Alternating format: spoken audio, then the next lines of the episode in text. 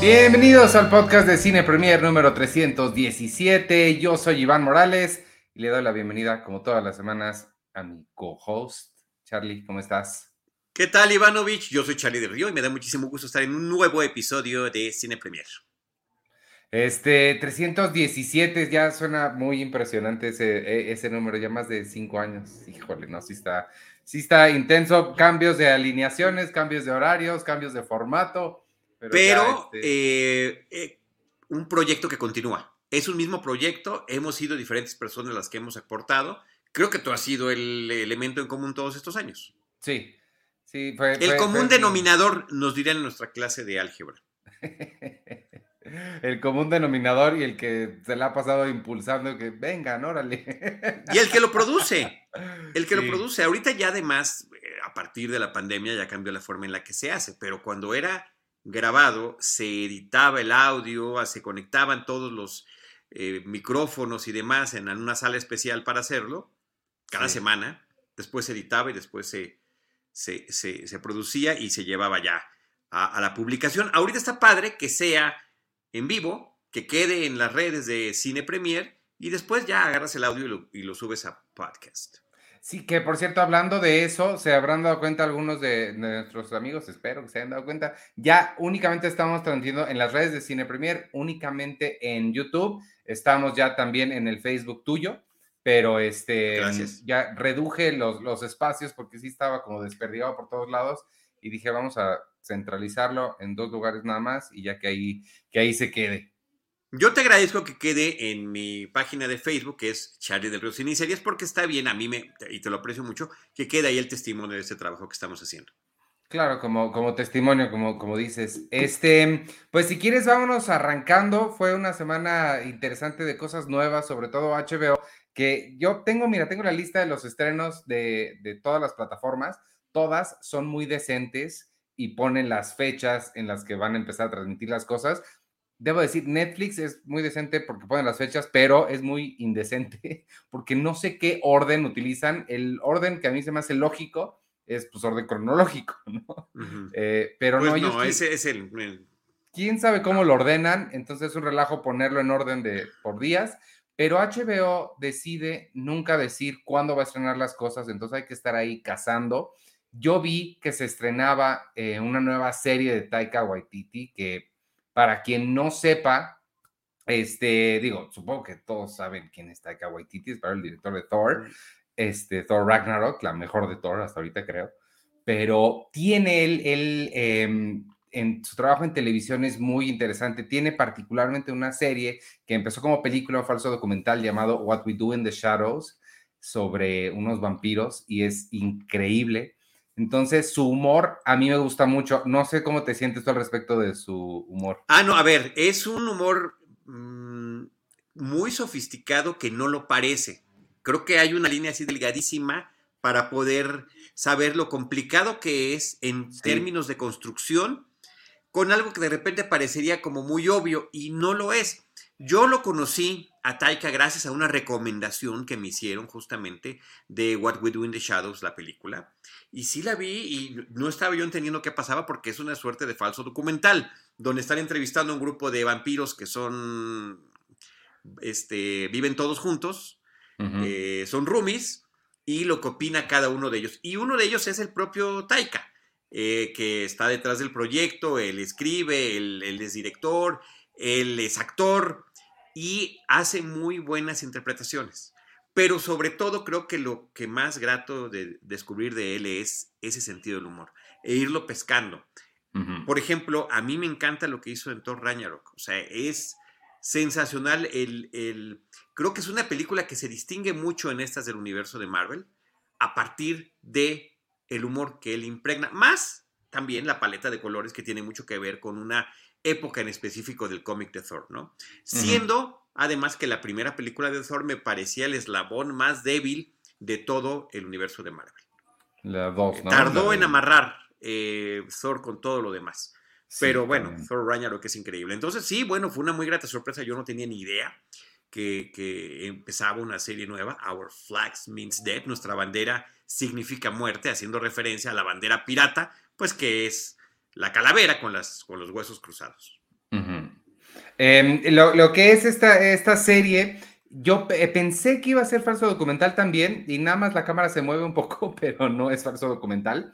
Y pues de lo que se trata esencialmente es de un capitán de un barco pirata que él no está nada preparado para ser pirata, es un, lo que le llamaremos que un dandy, un, un aristócrata. Un, fresa, este, mm. que decidió un día irse a probar suerte como pirata, pero pues no sabe pelear, no sabe nada de estrategia, no sabe hacer nada, y todo su, su equipo, todo su, hay una palabra, su crew, ¿cómo se dice? Su tripulación. Tripulación, sabía que había una palabra. Este, toda tu tripulación, pues sí, son piratas de verdad, que están esperando instrucciones de este señor que no sabe hacer nada, se burlan de él, quieren hacer un motín y él eh, de repente empieza a tomar eh, acciones para demostrarse que puede ser un buen pirata. Em, bueno, em, empieza tú, ¿qué te, pareció? Me, interesa tu, opinión. Me gusta, pero no me encantó. No me voló la tapa de los sesos, no me pareció que o sea, hay muchas bromas que sí las entendí y me parecieron muy divertidas, pero siento que no hay esa cohesión que le he visto en otros proyectos, en, términos de ese humor.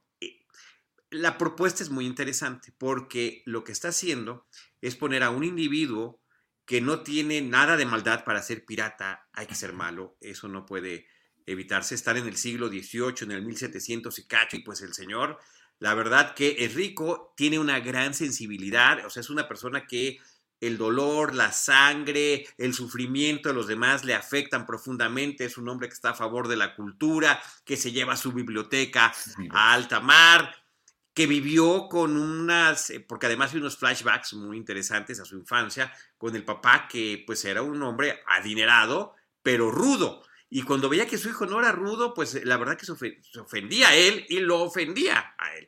Es que, ¿qué vas a hacer con esto? Tú nada más vas a heredar, no tienes que hacer nada. Consérvalo, lucha por lo que ya tienes. Y pues el otro, la verdad que no, no podía ponerse en ese mismo nivel de rudeza. Y a los piratas que tiene están contratados. O sea, cosa mm. que, por supuesto que ese, ese, ese estilo de piratería, por supuesto que no existía. Eh, y si el, tengamos o no eh, misiones, ustedes van a recibir su sueldo cada semana. Les pagan nómina. Les pagan su nómina. y creo al final la impresión que me dio es que la serie nos está hablando de la hipersensibilidad que hay hacia ciertos temas, a diferencia de cómo todo era un poquito más rudo en el pasado. Entonces, esa, e, e, ese contraste que se está haciendo constantemente te lleva a decir, está bien tener tantas consideraciones hacia las cosas, pero también hay un límite. O sea, no puedes hacer todo cuidando, cuidando que a nadie vayas a terminar ofendiendo. Es imposible. Claro, y siento, que, siento que por ahí, por ahí va la situación. Hay tres capítulos hasta el momento que ya han sido publicados. Yo ya vi los tres. Eh, ha habido una consecución de, de, acciones que se van poniendo interesantes en torno a cómo va a ir, la, idea es cómo va a ir sobreviviendo en cada episodio, porque todo mundo, hasta, hasta, hasta los espectadores, lo queremos matar por torpe. Pero la pregunta es, eh, ¿continuarás? Sí, sí voy a continuar, sí, porque él me cae muy bien, maldita sea, por Taika. Tiene un papel pequeño y aparece creo que hasta el tercer episodio.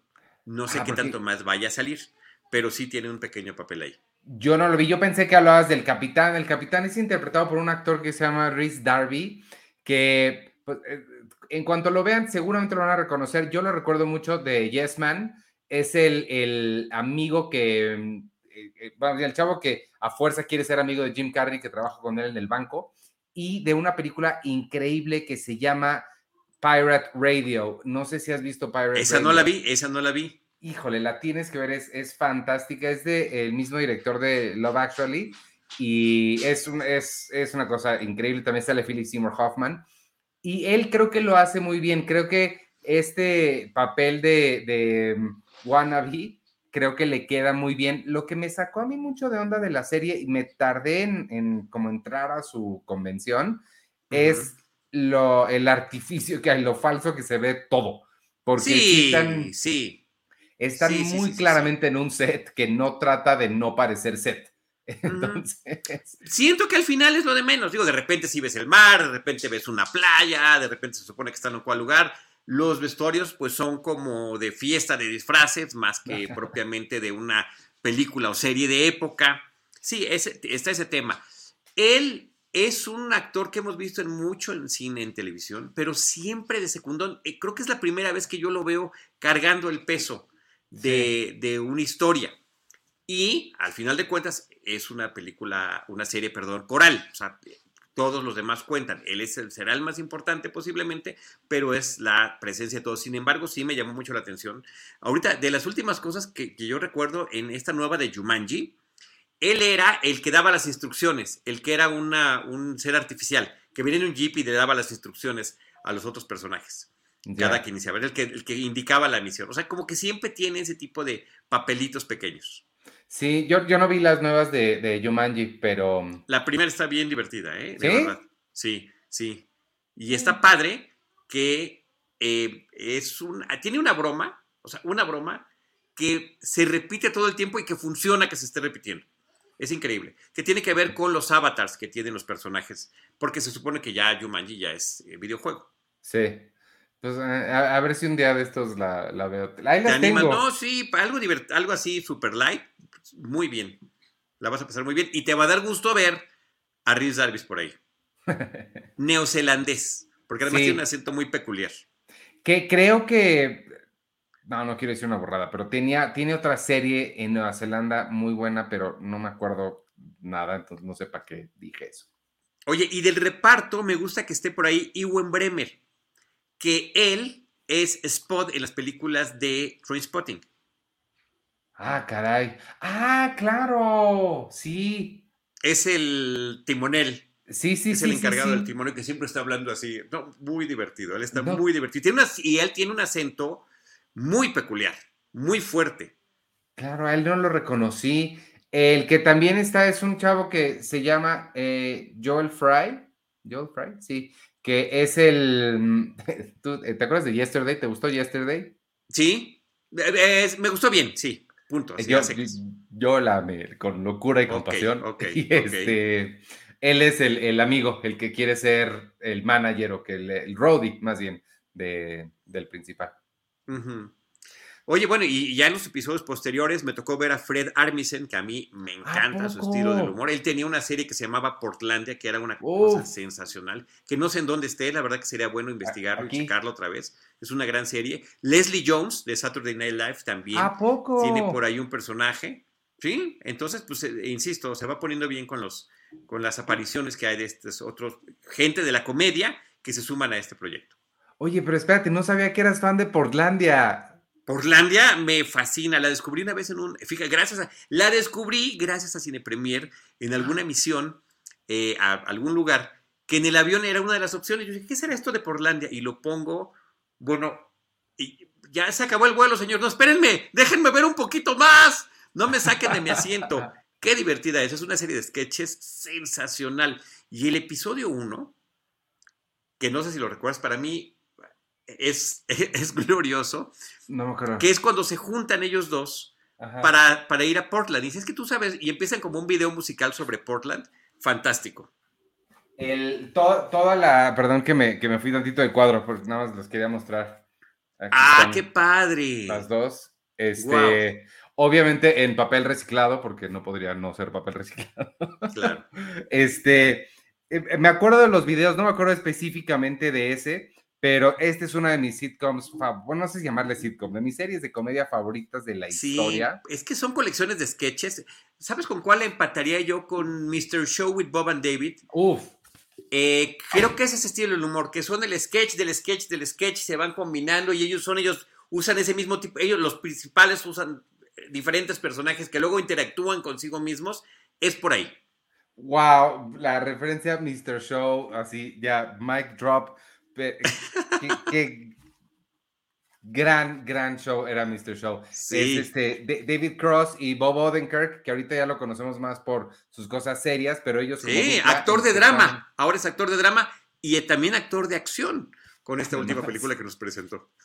Este, y sí, Mr. Show hacía una cosa bien padre que Portlandia también hace y es que los shows, digo, los sketches, a pesar de que son comunitarios, uno te lleva al otro como encadenados. Exacto. Eso está, exacto. Es, es exacto. increíble. Debe Sí. estar en HBO Max, me imagino que espero que esté porque es de HBO. Mr. Hay que Show. checarlo. No lo sé, hace mucho que no la veo, pero, pero a mí, por ejemplo, Mr. Show with Bob and David no está en HBO Max, por ejemplo.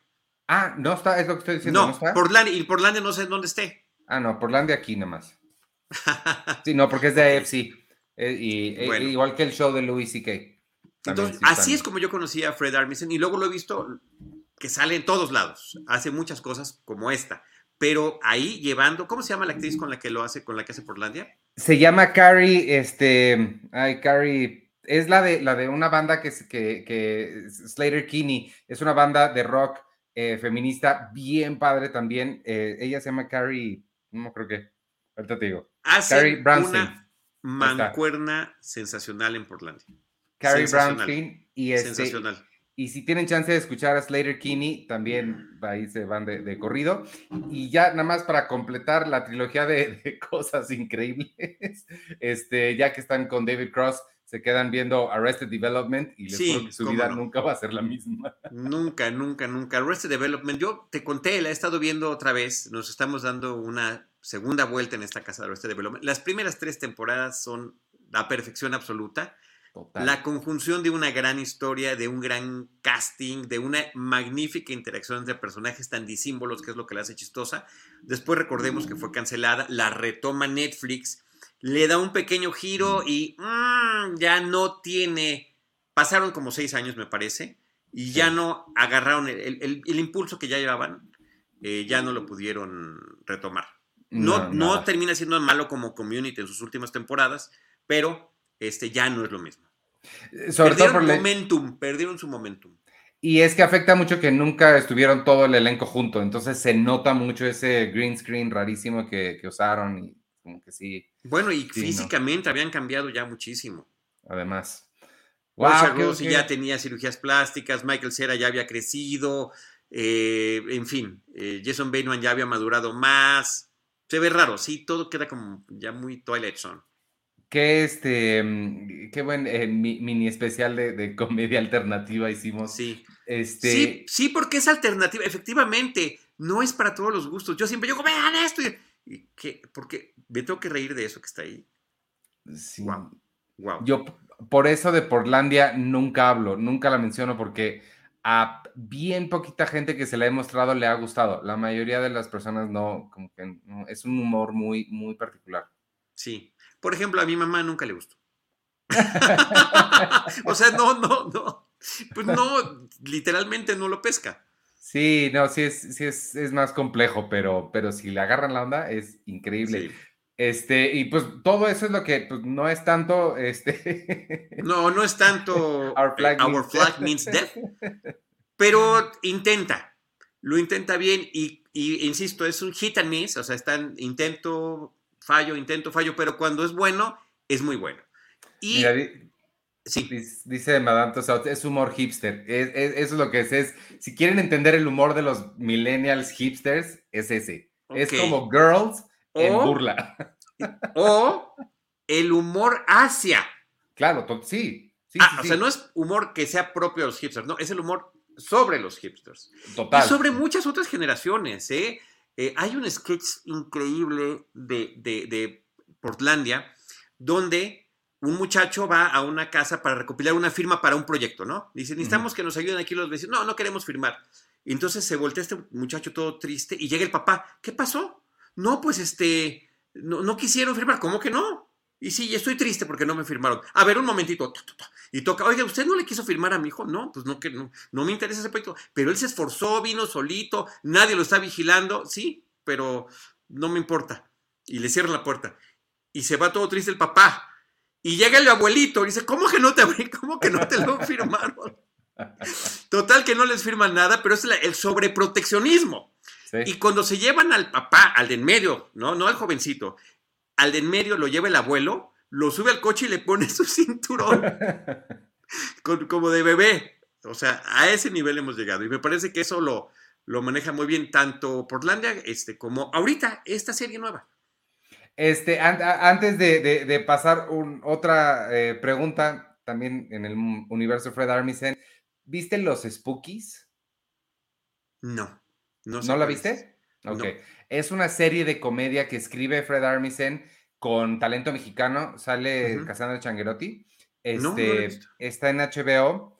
Vela, a ver qué te parece. A mí, a mí no me encantó y me decepcioné mucho por él, pero, pero pues igual y... Cassandra a mí me parece que es una sensacional presencia del cine mexicano. A mí también. Padrísimo, además que se ha arriesgado a hacer proyectos así diversos, extraños y no todos reconocidos, justamente por lo mismo, pero creo que es admirable. A mí también, entonces me decepcionó un poco esta de los Spookies en HBO, pero pues vela igual y te... Le voy a echar uno. Contigo si conecta. Este, pues vámonos entonces de nos quedamos en HBO, si te parece bien. Y con otra cosa que yo me moría por ver, em, hace, ay, no sé ni cuándo, hace un par de años, hace no tanto tiempo, en 2019 se estrenó un documental que se llama The Inventor Out for Blood in Silicon Valley. Es de Alex Gibney. Alex Gibney, debo decirles, es uno de mis eh, directores favoritos, especialmente hablando de documental. Em, y hizo, e hizo este, este documental sobre Elizabeth Holmes. Elizabeth Holmes, para quien no sepa, es una mujer que pues prácticamente engañó a todo Silicon Valley, ahorita que están muy de moda los, los engaños de Tinder y demás. Esta mujer em, inventó o dijo que había inventado una máquina que podía diagnosticar cualquier cosa a partir de una sola drop, em, gota, De sangre. y, su maquinita la iba a poner, según ella, y ya había conseguido el contrato con Walgreens, este, que son unas farmacias en Estados Unidos. Y es, fantástico, nada más les voy a spoilear lo que hacía, porque como no le funcionaba la máquina, eh, la gente dejaba su muestra de sangre y ellos se lo llevaban a otro laboratorio para sacar. No, compraron, compraron el equipo de laboratorio y lo pusieron en sus oficinas.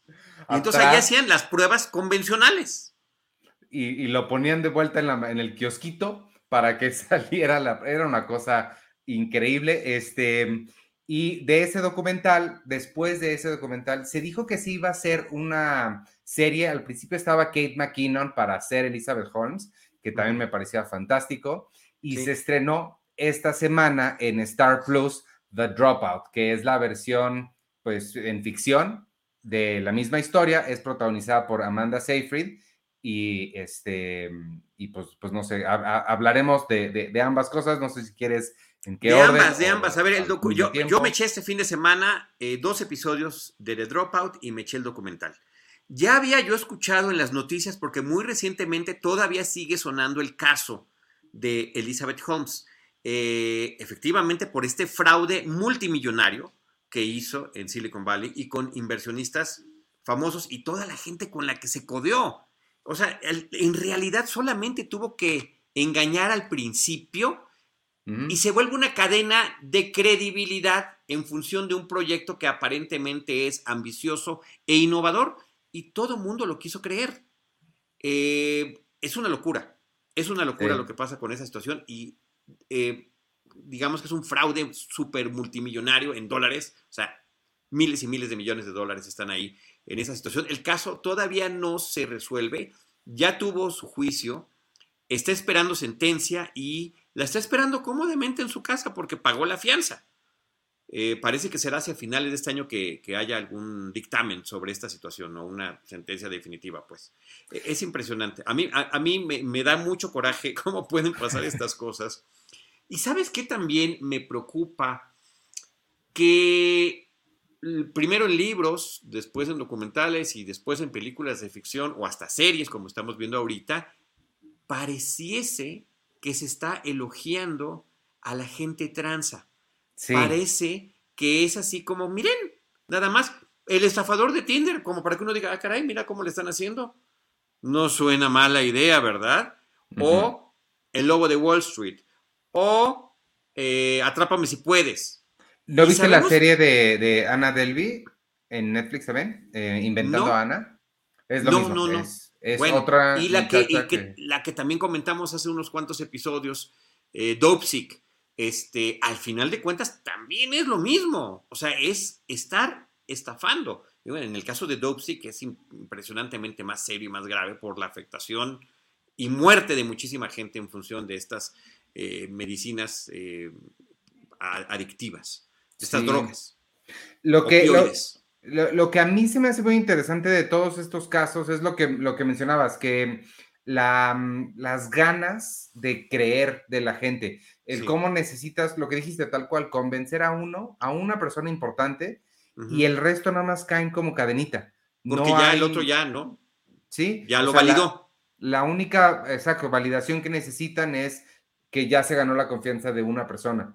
Y este, en el caso de Elizabeth Holmes, que yo de la serie de Amanda Seyfried nada más vi un episodio, este, lo que siempre es, es difícil ver una serie de ficción cuando existe también un documental, particularmente cuando, cuando hay un documental tan, pues, tan bueno de, un cineasta este, como Alex Gibney, es que, pues, ¿qué más me van a decir? ¿No? O sea, ya me sé la historia, el documental es bastante profundo, como qué tanto le pueden añadir. Y creo que, pues, la ventaja que tienen las series es meterse a lugares en donde el documental nunca puede estar. Y a momentos en los que el documental no puede estar. Yo creo que sí es uno de estos fenómenos que resulta complementario. Sí. Em, además de, las facultades que tú elogias mucho del documentalista Gibney, está también el beneficio de todo el material que hay eh, registrado de Elizabeth Holmes. Entrevistas en audio, en video, promocionales, eh, reportajes, o sea, hay una cantidad impresionante de material donde ella está hablando, donde ella además está convenciendo y bueno, también hay un momento increíble donde te ponen como repite el mismo discurso en este lugar, en este lugar, en este lugar, en este lugar, se, va llenando la pantalla donde prácticamente está diciendo palabra por palabra lo mismo, esa misma historia, una historia familiar que, que resulta el, momento con el que conecta emotivamente con estos inversionistas o con la gente del medio, inclusive con sus mismos empleados. Entonces, eso me parece que es muy impresionante. Eh, el documental es súper recomendable. La serie, pues bueno, si quieren ver la versión de ficción, eh, la serie se mete en, en cosas en las que el documental no, es decir, se va a sus años previos a la universidad, su viaje a China para aprender el idioma, cómo conoce a este hombre Sony que termina convirtiéndose en su pareja sentimental, cómplice eh, eh, ahí en, este negocio, y, y, los tropiezos.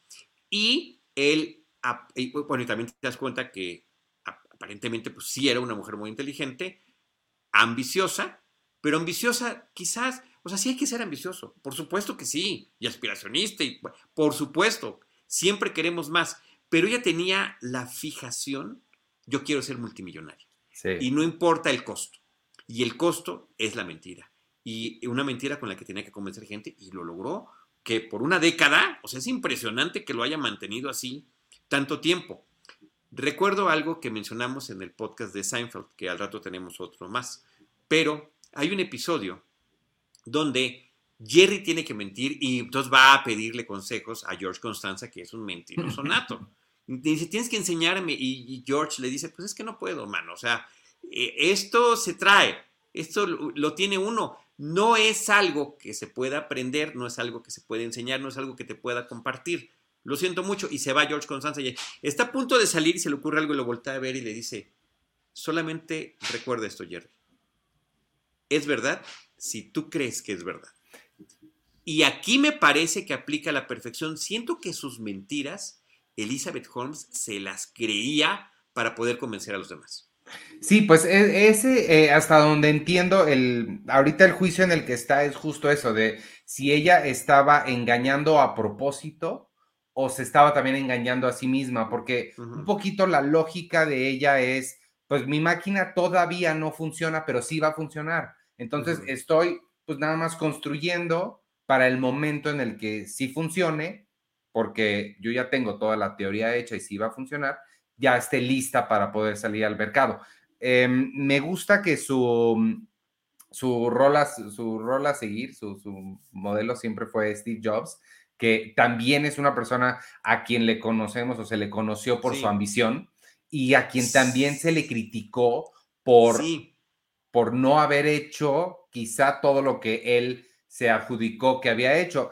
Ahorita ya un poco a la distancia y demás sabemos que lo que él era era mercadólogo, o sea, lo que Sí. sabía hacer Steve Jobs es vender. O como George Lucas, o sea, hay, hay muchos ejemplos, pero te entregaban algo. Sí. Había algo allí tangible y aquí está el iPhone, aquí está el teléfono, aquí está el iPod, o sea, aquí está, aquí está la Mac, o sea, aquí están las cosas. Este, esta siguió ven- este, vendiendo aire todo el tiempo. Sí. No pudo presentar nada, nada. Y como dijiste tú, cuando finalmente hacen el deal con Walgreens, pues terminan sacando sangre de la manera convencional y mandándola a un laboratorio convencional porque la máquina no servía.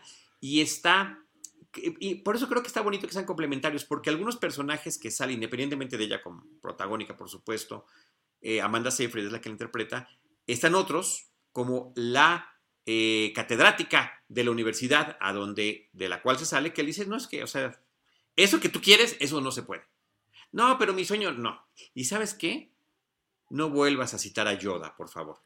Porque su frase que la volvió, y sale en el documental también, y sale en la serie, este, do or do not, there is no try, que es una gran enseñanza de Yoda, pero eso no significa que, que el fin justifique los medios. No, ¿sabes? pues es, es hazlo, o sea, sí está bien, pero Claro. hazlo. o sea, la, la clave ahí es, es hacerlo. Este, y nunca lo hizo. El, el- el otro que, que yo resaltaría del elenco de, de la serie de ficción de Dropout es Navin Andrews, que hace yo sí, años que no lo veía. desde Lost, Ajá. desde Lost con su personaje de Said, me costó trabajo identificarlo. A mí también. Sí. así como que, "Ay, sí es, sí es, y sale medio gordito, ya sale más, eh, más maduro, eh, ya no tan galán como estaba en su momento en, en Lost. Y, y la que finalmente, pues no, no, siento que no da el ancho es Amanda Seyfried. No. Eso, es ¿Sabes cierto qué? también. Eh, y vi el documental primero y después la serie. Híjole, le falta para tener la presencia que tenía la propia Elizabeth Holmes, que parecía de repente poder ser un androide de Star Trek. ¿No? No, no, no parpadea, eh, está convencida de lo que dice, lo repite muchas veces. Y su voz. Tiene una sonrisa en el, su voz, su voz así como un poco gruesa que tenía ahí. Sí. Es muy, y no, y Amanda Seyfried, yo no sé, tengo una duda muy grande, ojalá que tú me puedas ayudar a dilucidarla. ¿Por qué sale en películas Amanda Seyfried? No la veo talentosa, no, no, ve- no le veo el chiste, Ah, eh, no la veo innovadora, no la veo particularmente atractiva, o sea, no entiendo qué hace en películas y series. Y la siguen, la siguen casteando. No lo sé. a mí no me se me tiene- hace tan mala, no, no, No, no. me- bueno, aquí en esta me parece pésima. Pésima. Y de repente hay momentos en que tiene que salir como que tiene 19 años. y- Ay, caray. Sí, no, la, la sufro. La sufro, la sufro con. A, a mí no me molesta tanto, este, sí, o sea, sí estoy de acuerdo que no es la mejor del mundo, pero tampoco se me hace tan, tan mala ella en general. Su interpretación aquí, sí estoy de acuerdo que no, no, no da. Kate McKinnon, que te digo que estaba antes, me emocionaba mucho más. Güey, hubiera sido sensacional. Porque además, Kate, además de tener un gran sentido del humor, es imitadora y es muy buena Exacto. imitadora. Ya me, me la imagino perfecto haciendo las caras perturbadoras de la verdadera Elizabeth Holmes. Sí, Sí. hubiera sido genial. Ojalá que al menos haga Kate un sketch para que veamos qué es lo que nos perdimos de su interpretación. Amanda Seyfried está lejísimos, lejísimos. Y es muy doloroso porque pues tiene todo ese material para ver cómo era la persona. Y la ves achicada. Por ejemplo, tanto en el, document- el doc- en el documental están estas escenas donde le están grabando en su, eh, cuando está frente al jurado, haciendo su, su, ¿qué? ¿Cómo se llama? Su testimonio, dando su Los testimonio. testimonios, ajá. Y con eso arranca la serie de Dropout. Este, entonces ve- ya viste la verdadera y ves a la otra y la ves hasta como más agachadita y como que la mirada no es la misma. Pues no, Sí hay No, una comparación muy eso. directa, sí. ni eso, ni eso, ni eso, ni eso le salió. Sí, muy, eh, muy mal esa parte del casting. Y el caso es interesante porque eh, justamente el de- tratar de descubrir y de dilucidar, está bien que queramos creer en que vamos a mejorar en términos de tecnología, en términos de avances, en términos, aparentemente, allá había un bien para el pueblo estadounidense que ella estaba persiguiendo, que no nos resulten tan caros los estudios de laboratorio, que cada quien lo pueda hacer en, a unas cuadras de su casa, en un Walgreens, sí, todo eso suena requete bien. Que no esté el mercado acaparado solamente por dos compañías que hacen los estudios, lo entiendo, todo está bien, pero no por eso vas a mentir y, conseguir millones y millones de dólares para no hacer nada. Es un poquito, me, me recuerda un poquito incluso a Michael Scott, porque hay momentos de, en The Office en los que también él dice, es que yo, no me acuerdo exactamente qué es lo que dice, pero sí dice cosas como, es que yo inventé una máquina del tiempo, nada más necesito que funcione. O sea, sí es como, pues, claro, claro, sí, sí, eh, justamente eso, justamente eso. Y hablando nada más, ya más para cerrar con Amanda, eh, hay gente, histriones, que tienen un gran talento para hacer diferentes personajes, hay otros que tienen para imitar, hay otros que tienen una gran personalidad guapos o no, feos, bonitos o medianos, que tienen una personalidad que te llama la atención. Hay otros que se repiten, pero que te gusta esa repetición. Ella no le veo nada. O sea, veo así, veo. ¿No? ¿Hay alguien ahí? ¡Ey! Acá. Creo que nunca te había visto tan hater de alguien. No, no has visto nada. Eh, Me estoy quedando corto. En Mean Girls no te gusta, puedes saber el clima, con, ¿no? No, ves, también, ¿no? Es ella, eh, siento que ella, la verdadera Amanda, creo que es así, como su personaje eh, de Mean Girls. Ah, ¿Viste eh, Veronica Mars? No, no la vi, no la vi, no la vi. bueno, e, ella es la, asesinada cuyo mm, asesinato tiene que resolver. Quizás eso te guste. Sí. Creo que salió también en algunos capítulos, bueno, en algún capítulo de CSI como víctima, alguna cosa así. Creo que son las cosas como que le quedan. Qué feo. bueno, pues de, de, nada para decirles claramente, em, el documental del que, del que estamos hablando, Out for Blood in Silicon Valley, The Inventor, Out for Blood in Silicon Valley, de Alex Gibney, está en HBO. Y la serie de Dropout con Amanda Seyfried está en Star Plus. Eh, nada más traduzco el título, La Inventora eh, Buscando Sangre en Silicon Valley. Y el otro de dropout es, de dropout se le dicen a los que se salen de la universidad, ¿no? La abandonaste. Pero el título también es un juego de palabras porque drop es la gotita, la gotita de sangre a la que se hace referencia. Y nada más, fíjate, para dar un, una recomendación que creo que también está en HBO Max, que podría ser increíble como complemento, la serie Silicon Valley. La sitcom eh, Silicon Valley funciona perfectamente bien, justo también para que uno vea desde dentro a nivel comedia, cómo funcionan estas compañías que están esperando encontrar eso que vaya a, sobresalir en la industria de la tecnología. Eh, esa de Silicon Valley, yo escribí un, texto hace, hace un tiempo cuando iba a terminar, este, porque ahí me, encantaba esa es fantástica, Es fantástica, es fantástica. Es, creada por Mike Judge, que es el de Office Space, que si no han visto Office Space, de verdad les va a cambiar la vida esa comedia. Y en la investigación, mucha de la gente que trabaja o trabajó en Silicon Valley alaban mucho la serie por lo, lo veraz que es, a pesar de que es en tono de comedia. Exacto, exacto. dicen que así son las cosas. las presunciones, las mentiras, eh, las ambiciones, está interesantísima. La verdad que me parece que es una, una serie sensacional. Ay, sí, hay que volver a verla. Ok, me quedé para volver a ver Portlandia Arrested Development, Silicon Valley. Sales, con mucha tarea de aquí. Sí, y además son cosas que ya vi, entonces es como. claro, mira, yo soy, yo sí soy de darle la vuelta a las cosas. O Silicon Valley no la había visto, me le eché de corrido hace un par de meses. Eh, fue fantástico, lloré casi, casi cuando se me acabó. Me costó mucho trabajo que en la última temporada hay un actor que ya no sale, el que era el dueño del startup. Eh, Creo que tuvo muchos problemas con la producción. Eh, hay uno que, el, primer dueño que los, sí, que los eh, él se murió. No, no, no, no, no, no, no. sí. ¿TJ Miller? Ah, no, no, no. TJ Miller fue por acoso sexual. Ah, fue por acoso, qué barbaridad. Sí. No, pero el dueño de la, de la empresa que. Ah, ah, es que no me acuerdo de sus nombres, pero Gavin Belson, Gavin Belson, el mero mero el otro, antes de Gavin Belson, hay uno que les da dinero en la primera temporada. Sí. Él, el actor, falleció. Pero no, TJ Miller fue por acoso. Oh, qué horror, qué barbaridad. Sí, sí, sí. Ok. Y, ay, Kumail Nanjiani, Kumail Nanjiani, que es el mejor del mundo. Claro, claro, claro, claro, claro, claro, claro, claro. Oye, este, pues, pues de comedias que hacen cosas padres, ¿te parece si nos vamos del otro lado del espectro? Sí, eh, sí, pero vamos a hacer una recomendación nada más para, porque es algo de un tema del, próximo episodio. Hay un documental nuevo que salió en, eh, en Amazon Prime Video. Ah, Lucy and Desi.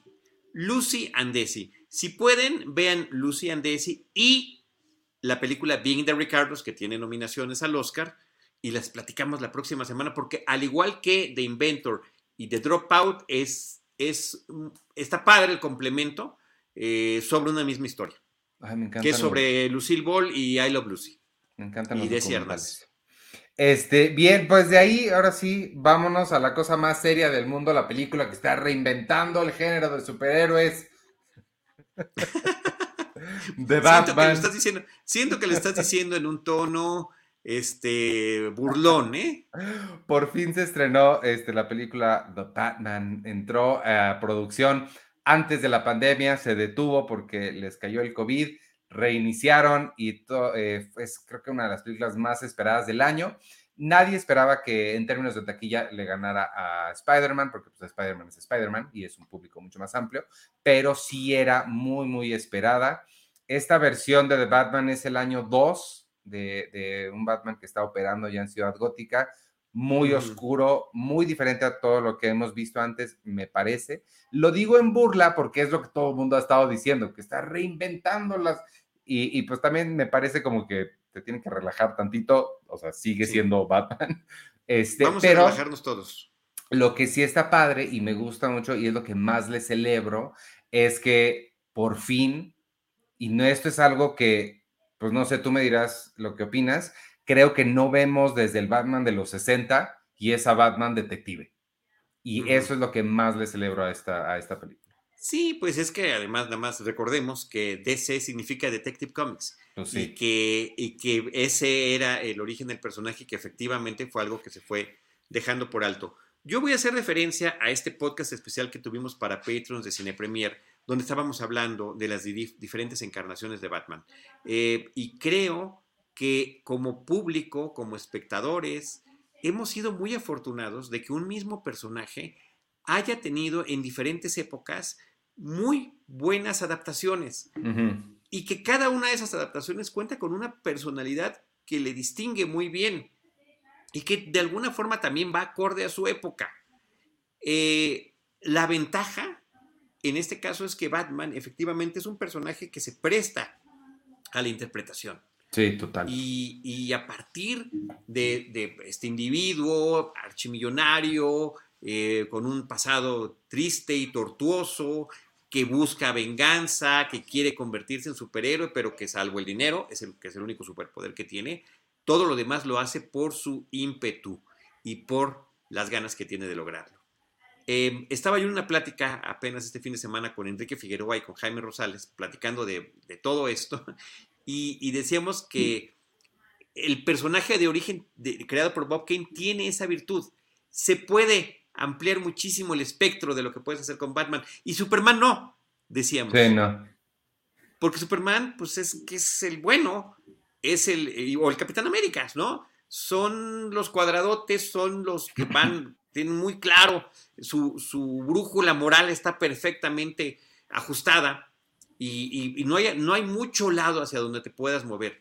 Y en cambio con Batman sí, porque efectivamente en, eh, es parte de su locura la que permite que puedas ir un tanto más allá o acá. Entonces tuvimos en Batman la versión de los 60 con la serie y la película, súper colorida, de broma, imitando a la viñeta, al cómic, ¿no? Poniendo, pues, desde, desde, la propia viñeta en la pantalla, las onomatopeyas, eh, los villanos y demás. Después tenemos el otro, eh, a, finales de los ochentas, gracias a Tim Burton, que, pues, se lleva a Batman al terreno de Tim Burton, se lo lleva de ciudad gótica a lo gótico y al expresionismo que, que toma Tim Burton y a todas estas cosas que él que, que, Burton toma y, recicla y les da también su propia personalidad.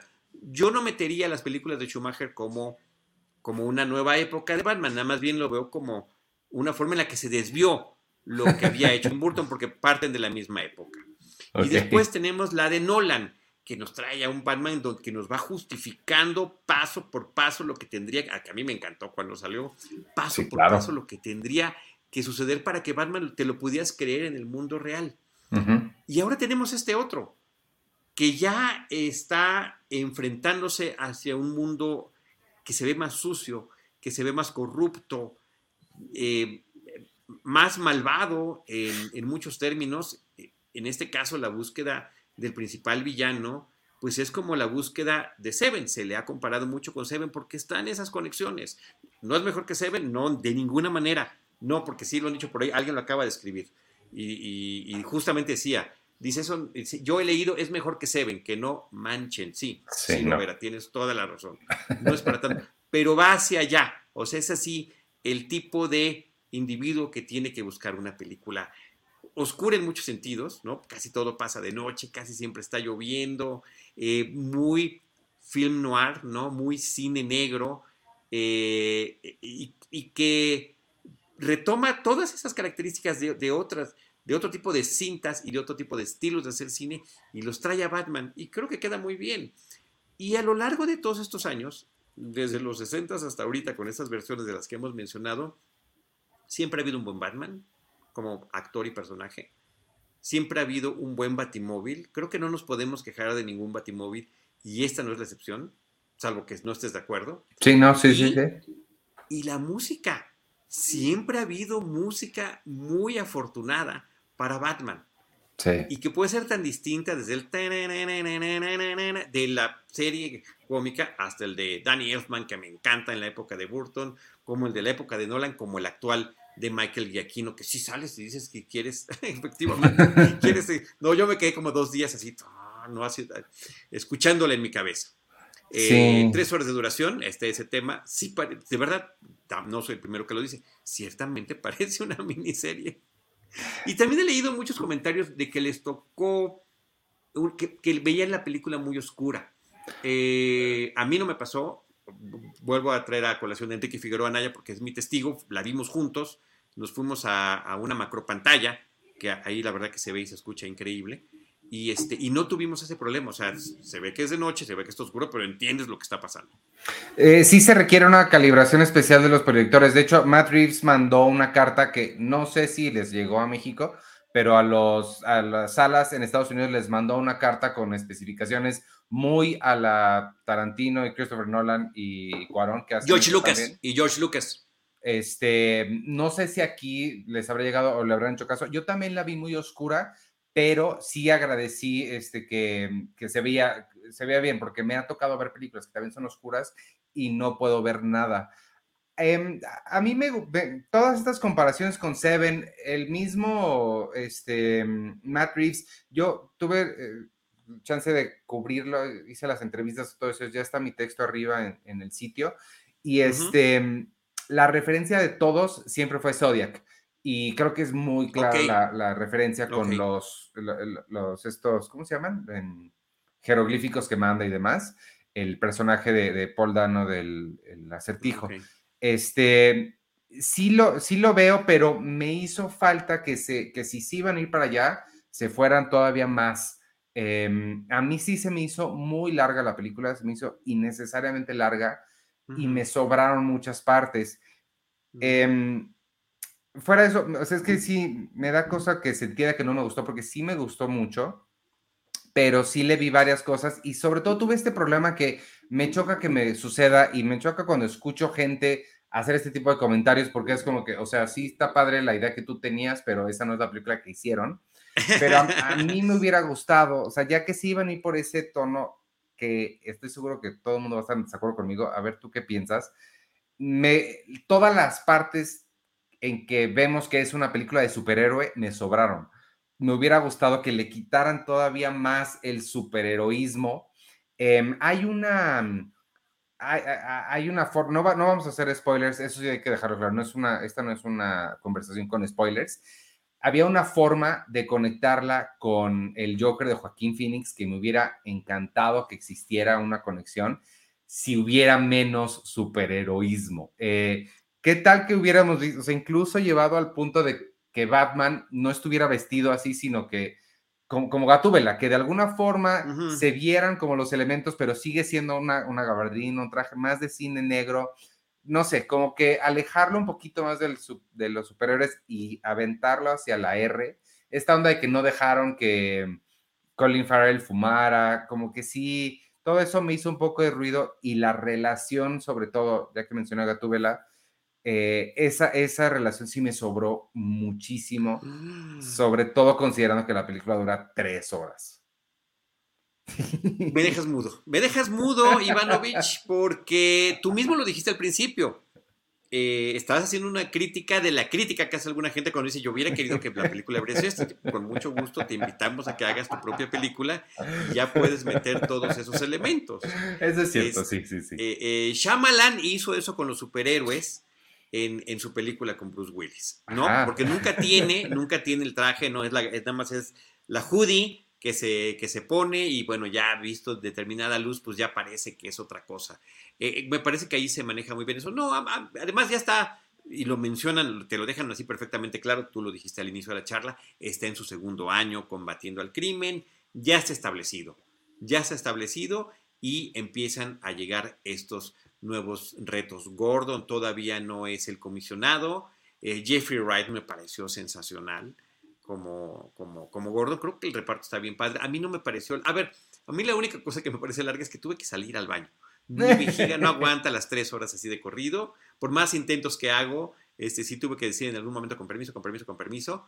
Este, ir y regresar corriendo. ¿No te pesó en ningún momento? Es que dijeras, no, no, de verdad, de verdad que no me pesó. y sí, cuando veo que dura tres horas, sí sufro, ¿eh? O sea, ¿qué voy a hacer?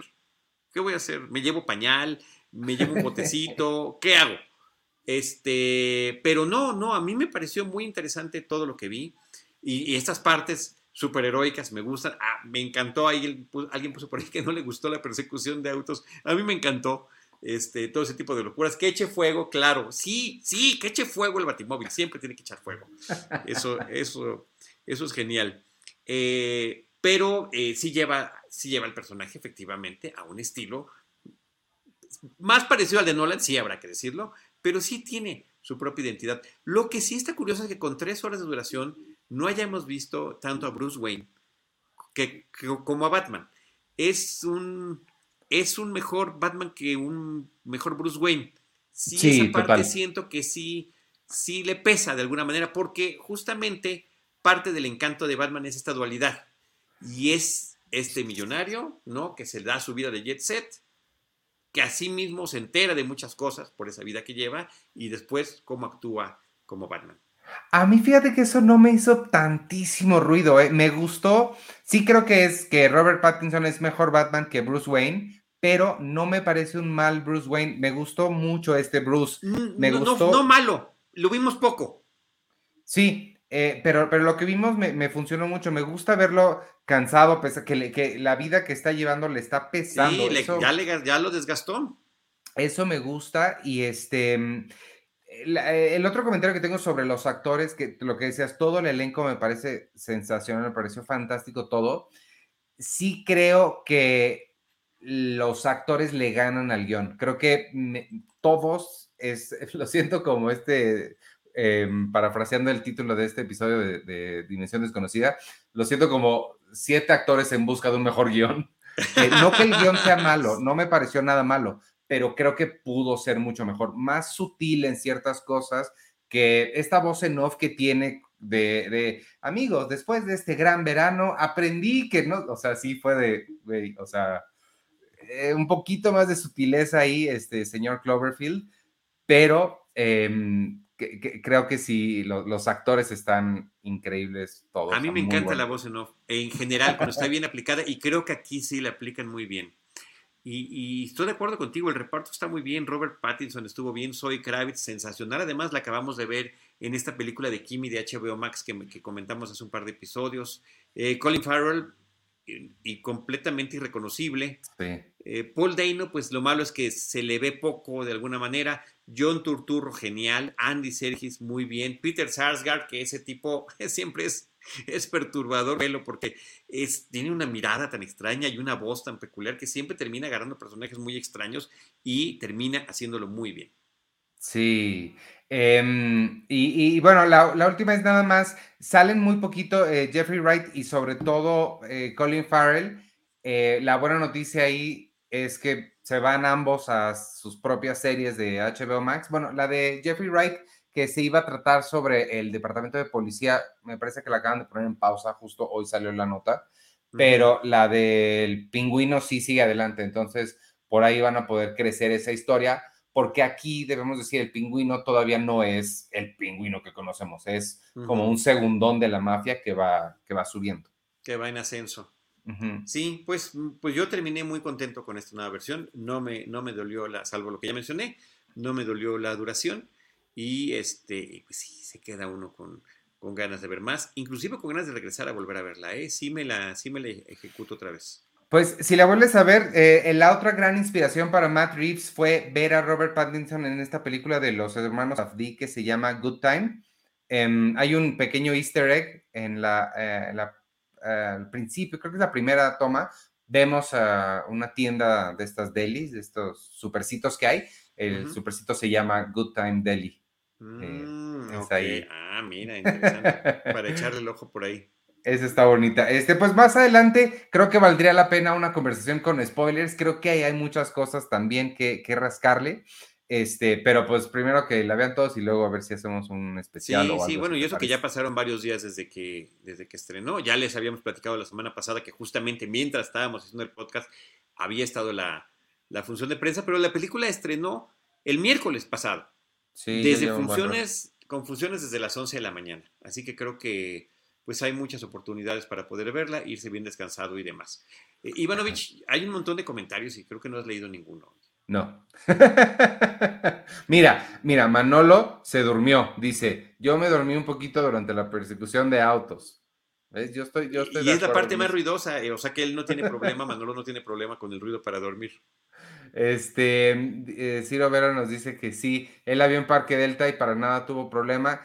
Creo que eh, bueno, no, no, sé por cadenas, el Cinemex que tengo cerca proyecta espantoso siempre.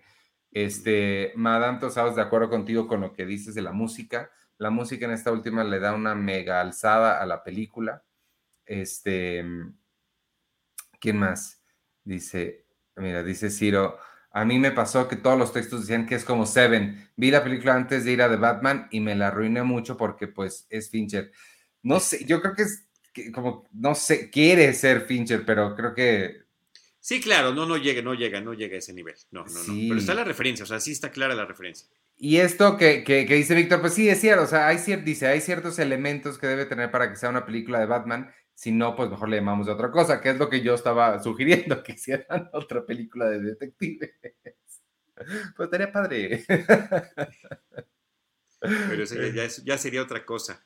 Oye, dice Ciro Vera, ¿ustedes encontraron humor? Eh, no, y fue, eso es parte de lo que me dijo Robert Pattinson cuando, en la entrevista, que sí hubo momentos en los que pudieron haber metido pequeños cositas de humor, pero dice, pero la realidad es que no quisimos hacerlo porque este no es un Bruce, no es un Batman, o sea, está tan pesado, vive con tanta cosa encima, que no es el tipo de persona que se voltea y dice una línea clara al final, ¿no? Sí. Oye, mira, Madame Tussauds pone Evan Welch, es el actor que estábamos mencionando de Silicon Valley, que, mencionabas que había este, fallecido. Sí, caray, Evan Welch. El personaje era Peter Gregory. Peter Gregory, exacto. Así es como se llama. sí sé cosas. este, Nacho nos pregunta que si em, lo de que se inspiraron en Kurt Cobain fue solo para vender entradas. Ah, caray, yo no sabía esa parte que se habían inspirado en Kurt Cobain. No. Supongo que un poquito el medio look, supongo. Este, pues sí. Pues ahí está, ahí está de Batman. No sé si tienes algún otro comentario que quieras añadir. No, pues que la, que la vean y también, bueno, qué bueno que nos compartieron sus impresiones quienes ya la pudieron ver. Sí, creo que este sí, sí valdría la pena. Es que yo sí me quedo con muchas ganas, cosas de decir, pero sí son ya spoilers. Spoilers. Que, no, que, pues no está padre para quien no la haya visto. Este, pues, si te parece bien, entonces vámonos despidiendo, porque nos toca a las nueve Seinfeld, un episodio a la vez, amigos. Así que tenemos todo el tiempo de ir a ver Seinfeld. Eh, toca, ¿cómo se llama? The Chicken Roast, The Chicken Roaster. The Chicken Roaster. Este, mientras tanto, les digo rapidísimo, esta semana se estrena en cines Luz Negra, que es una de Liam Neeson, Belfast, que es la que todo el mundo está hablando de Kenneth Branagh. Hay que hablar de esa, de Belfast la próxima semana, porfa, ¿no? La próxima semana hablaremos de, de Belfast, será nuestra principal. Eh, también se estrena Cuarentones, Contagio Cero y Sword Art Online Progressive. No sé nada de anime. En Netflix llega el proyecto Adam, esa también eh, podría estar interesante. Este, mm, y, ah, mira, se estrena una nueva de Queer Eye, Queer Eye Alemania, dice. En Star Plus llega How I Met Your Father, que eso a mí sí me, llama la atención. Y en Amazon, una cosa que no sé qué es, pero se llama Harina, el Teniente versus el Cancelador. Y la nueva temporada de Upload, que es la otra de Greg Daniels. Este, no sé si viste, si veías Upload. Me encanta Upload. A mí me gustó muchísimo, muchísimo, muchísimo me gustó. Vamos a ver qué sigue pues también llega el 11. Este, pues vámonos entonces, amigos, recordándoles que eh, se unan ahí al Patreon de Cine Premier y, y todos venimos al rato. Gracias por escucharnos. Este miércoles toca Cine Club. Para los miembros de Patreon estamos viendo Notorious de Hitchcock. El viernes toca eh, Cine 90, que, ay, todavía no vemos qué película vamos a ver ahí. Y este, James Bond, una misión a la vez, lo vamos a pasar para la semana que entra.